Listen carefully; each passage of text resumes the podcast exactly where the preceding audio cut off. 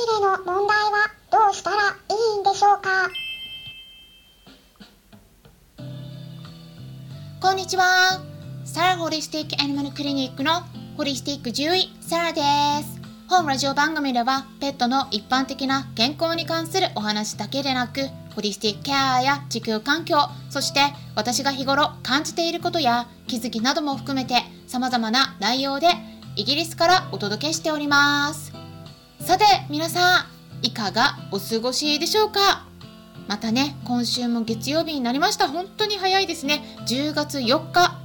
えー、日本のね、東京あたりの気温を確認したらまたね、まあ、30度とか28から、まあ、結構ね気温が高い日がまだまだ続くようなので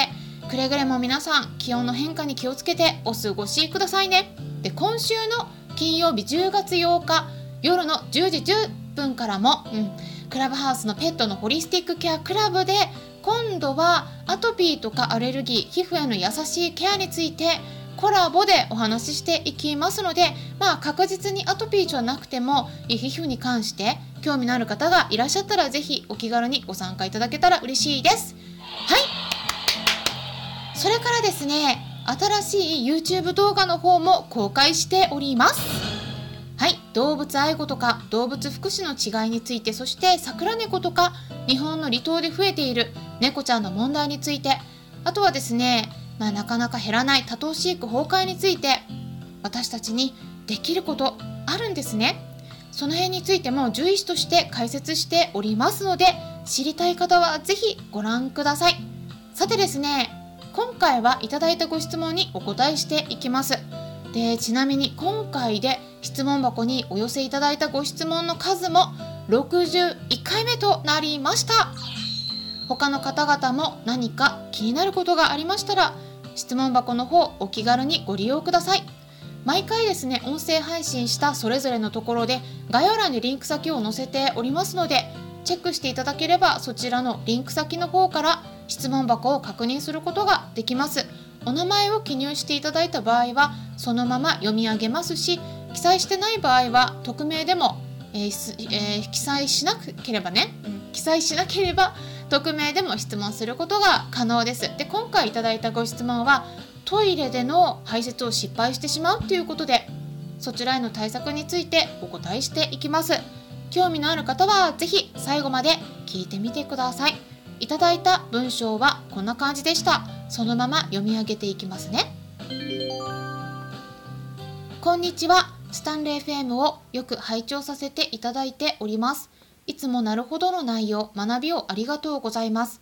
8歳、エイコッカーオスのことで質問です。はい、エイコッカーというのはアメリカンコッカースパニュエルのことですね。室内で排尿できていたのにできなくなってしまい、雨でも1日3回、外に連れ出しておしっこだけさせております。排便は室内でもできています。爪が伸びて室内のおしっこトレイのネットに引っかかったことがきっかけでその後怖がってしまい室内でしたくてもできなくなってしまいました若年性白内障と緑内障でほとんど見えていないということもあり爪が引っかかって逃げる際何が起きたのか分からずネットを爪に引っ掛けたまま逃げたことが怖かったのだと思いますその後トレイの位置は変えずにネットの設置をやめました。時々したそうにトレイの近くをうろうろする仕草もありますが思い出すのか以前のようにはシートでしません。以前のように室内でおしっこができるようにするにはどのような方法でトラウマを解消し怖がらずにおしっこが元通りできるようになるのかのアドバイスをお願いいたします。かわいえりこということだったんですが河合さんいつもスタンド FM からの配信を聞いてくださりありがとうございます。そうですね。まずですね原因を深掘りしていくことが非常に重要になりますね。なぜ行動が変わってしまったのかですね。以前はきちんとできていたおしっこの排泄がお家の中でできなくなってしまったっていうことで嫌な出来事がきっかけになった可能性はねもちろん高いと思うんですけれどもまず絶対に外してはならない点がありますね。それが何か言いますとこれは私がいつもお伝えしていることなんですが病気の可能性ですね。膀胱炎の可能性は大丈夫でしょうか？検査をしないと膀胱炎ではないっていうのは言い切れないので症状だけで判断することはできないです。尿検査を受けることをお勧めします。もちろんですね怖い思いをした体験がきっかけになっていることも十分考えられるんですけれどもそれだけではなくて膀胱炎があったりすると排泄の時に痛みが出るんですね。でそこからその場所に対しての嫌な記憶が蘇って排泄をできなくなってしまうっていうこともあるんですね。あとは膀胱炎があると残尿感も出ることでいつもとは違う場所に排泄をしてしまったり粗相が増えるというようなことが起こりがちになるんですけれども粗相のあたりはどうでしょうか、まあ、虚勢手術をしていない場合は前立腺肥大とか腫瘍とか遠位ヘルニアなどといった他の病気でもおしっこの問題が出ることがあります。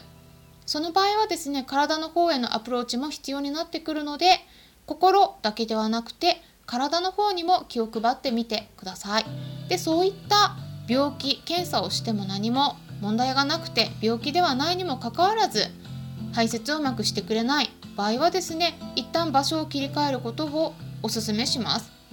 その場所に対してのイメージが頭に残ってしまっている可能性があるので違う場所にトイレを設置してあげるのがいいです。これはねもうすでに対策取られてるかもしれないんですが今あるトイレの場所を残しつつ別の場所ももう一つ設置してみるということですね。これだけでも新しい場所に排泄してくれることがあります。でそしたらね粗相をした時の掃除がなくなって楽になりますね。カーペットとか家具の近くで粗相された時がね一番掃除が厄介なんですね、まあ、その場所の匂いを消し取るまで念入りに掃除しなくちゃならないので時間もかかってしまいますし、まあ、先手を打ってねなので先手打ってこうおしっこのしそうな場所にペットシーツを貼り付けておくっていうのもね一つの方法です。まあ、あとはですねもともとのトイレの場所で良い体験をさせて排泄をできるように感覚を取り戻してもらう方法もあります。まあ、ただですねポイントがあって嫌な出来事があるとしばらく覚えてるんですね。うん、で結構またそこに行くと思い出しやすくなっちゃうので1ヶ月から2ヶ月くらいは、まあ、その場所のことはね忘れてもらった方がいいですなので、まあ、1ヶ月か2ヶ月ぐらい経ってから改めてそこでの排泄のトレーニングを1からやってみるっていう方法もありますね。ま、もしもですねそのお外でもどこでも排泄ができるようにトイレトレーニングしてる場合はですねお家の中でペットシーツを敷いた場所にトイレトレーニングで声かけしている号令をかけてで排泄をさせてきちんとできた場合にはおやつを与えるっていうことでまずは家の中で排泄をすることに対してのいい印象を与えるんですね。で慣らしていくことを、えー、おすすめしますね。まあ、最初は嫌な出来事があった場所とは違う別の場所がいいですね。もうとにかく室内でできるようになること。これが目標になりますね。でそれができるようになったら1ヶ月か2ヶ月ぐらいちょっと時間が経過して忘れた頃に再びもともとあったトイレの場所で排泄をさせてきちんとできたらご褒美を与えるっていったことを繰り返していくと元の場所で排泄できるようになったりします。あとはですねお家の中にカメラを設置しておくといいですね。もともとあったトイレの近くに設置したりしてでその場所でどういった行動をとっているのかっていうのを確認してみると何が気に食わないのか何が引っかかっているのかこう分かったりすることがあります。